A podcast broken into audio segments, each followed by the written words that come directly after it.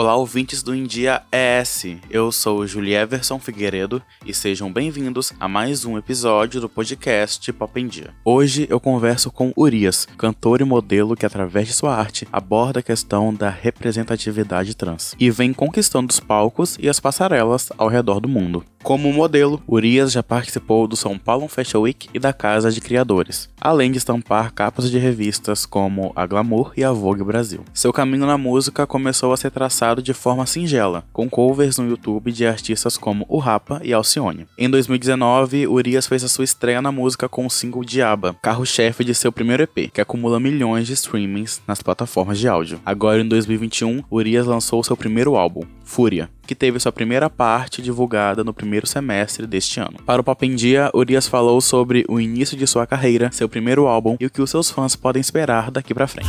E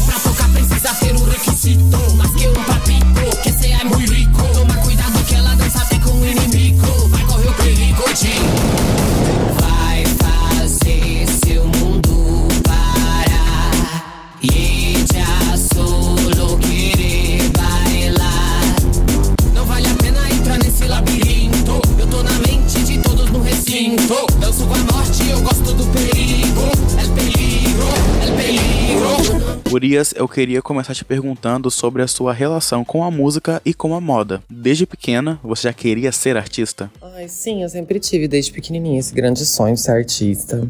Mas devido ao meu recorte e aos lugares que eu circulava, que eu pertencia, eu não, eu não via como possível, como um sonho possível de se realizar, né? Aí eu comecei a tentar entrar na vida acadêmica. E foi quando a moda apareceu, é, academicamente falando, que eu falei, ah, eu vou trabalhar com moda, quero ser design. E aí foi uma coisa foi levando a outra, até que algumas portas se abriram e eu agarrei a oportunidade de começar a trabalhar como modelo e depois como cantora, né? Como vocês têm acompanhado aí. Tá dando bem certo para mim.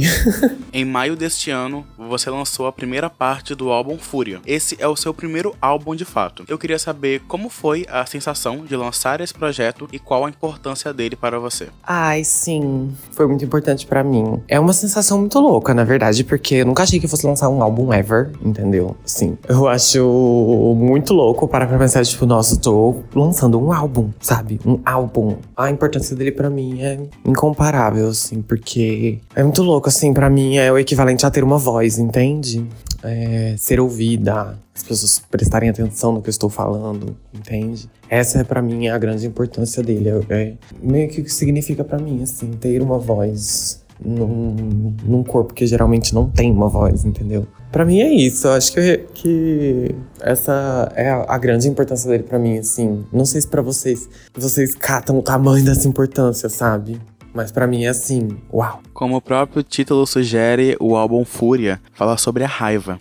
Eu queria saber, além desse sentimento, o que mais te moveu para você cantar o que canta nesse projeto? Ah, assim, primeiramente eu pensei, vou lançar um álbum, eu tenho que falar de alguma coisa. O que que eu vou, sabe, tenho tanta coisa para falar. O que que eu vou falar, como eu vou falar para as pessoas, pelo menos tentarem entender, entendeu? E aí eu decidi falar de um sentimento, primeiramente para as pessoas entenderem que eu também sinto, que eu também sou gente, que eu também, né, sou humana. E eu decidi falar da raiva porque é um sentimento que tem me movido muito. Eu aprendi a canalizar a raiva para fazer algo produtivo, no sentido de que todo sentimento que eu, que eu tenho sentido acaba me levando para raiva, sabe? De tristeza, até de alegria às vezes, de saber que que às vezes são poucos os momentos de alegria e aí isso até me dá raiva, entendeu? Então, tipo assim, mesmo que eu às vezes eu fale de outros sentimentos no álbum, de outras coisas, meio que acaba passando pela raiva de alguma maneira, sabe? Então, tipo, até as músicas mais tristes, sabe? Na hora de. No momento ali de, de, de criação, nessa, nesse processo de criação, em algum momento passou pela raiva, entende? É meio que isso, assim. A representatividade é algo presente no seu trabalho. Como é ser uma mulher trans fazendo arte em um país transfóbico como o Brasil? Ah, sim. Querendo ou não, representatividade faz parte do meu trabalho. Isso é uma coisa que a gente escolhe, né? Quando tem muita poucas da gente, a galera pega uma para representar uma classe que não dá para representar com uma pessoa só, né? Mas É isso. Representatividade se tornou um, um, uma questão delicada, né? Porque acabou que no final de tudo, representatividade não adianta de nada. adianta, mas até um certo ponto, sabe? E eu amo quando fazem essa pergunta, ai, como é ser uma, uma artista trans, uma mulher trans e tal. Queria muito, assim, que vocês fizessem essa pergunta também pros artistas cis, né? Como é ser? Fala aí como é para vocês ser cis aí no, no rolê. Porque para mim, assim, é o que vocês estão vendo, entendeu? Assim, sabe? Ocupamos poucos lugares. E só onde nos permitem ocupar também. Não é nada muito. Ai, elas estão furando a bolha, entendeu? Só onde deixa. Ter o trabalho subestimado. Ser uma artista trans no Brasil é isso, eu acho. Não sei te explicar assim. Não sei te explicar outra experiência, o outro lado, como é ser um artista cis, que eu não tenho essa experiência. Mas é meio que isso que todo mundo está assistindo mesmo. Não foge muito, não. Com certeza, Urias, você tem toda razão e eu queria ainda continuar falando sobre representar, porque você foi a única brasileira no mês da herança hispânica do Instagram, que ocorreu entre os dias 15 de setembro e 15 de outubro deste ano. Fala um pouco sobre como foi receber esse convite e a importância dele para você. É meio que louco, né? Você parar pra pensar que eu fui a única brasileira escolhida pelo Instagram, pela equipe do Instagram e tal, para representar o mês hispânico latino e tal, porque, tipo, né, a gente tá no Brasil, né? E eles podiam ter escolhido literalmente qualquer outra pessoa. Eu não sei aonde eles me acharam, entendeu?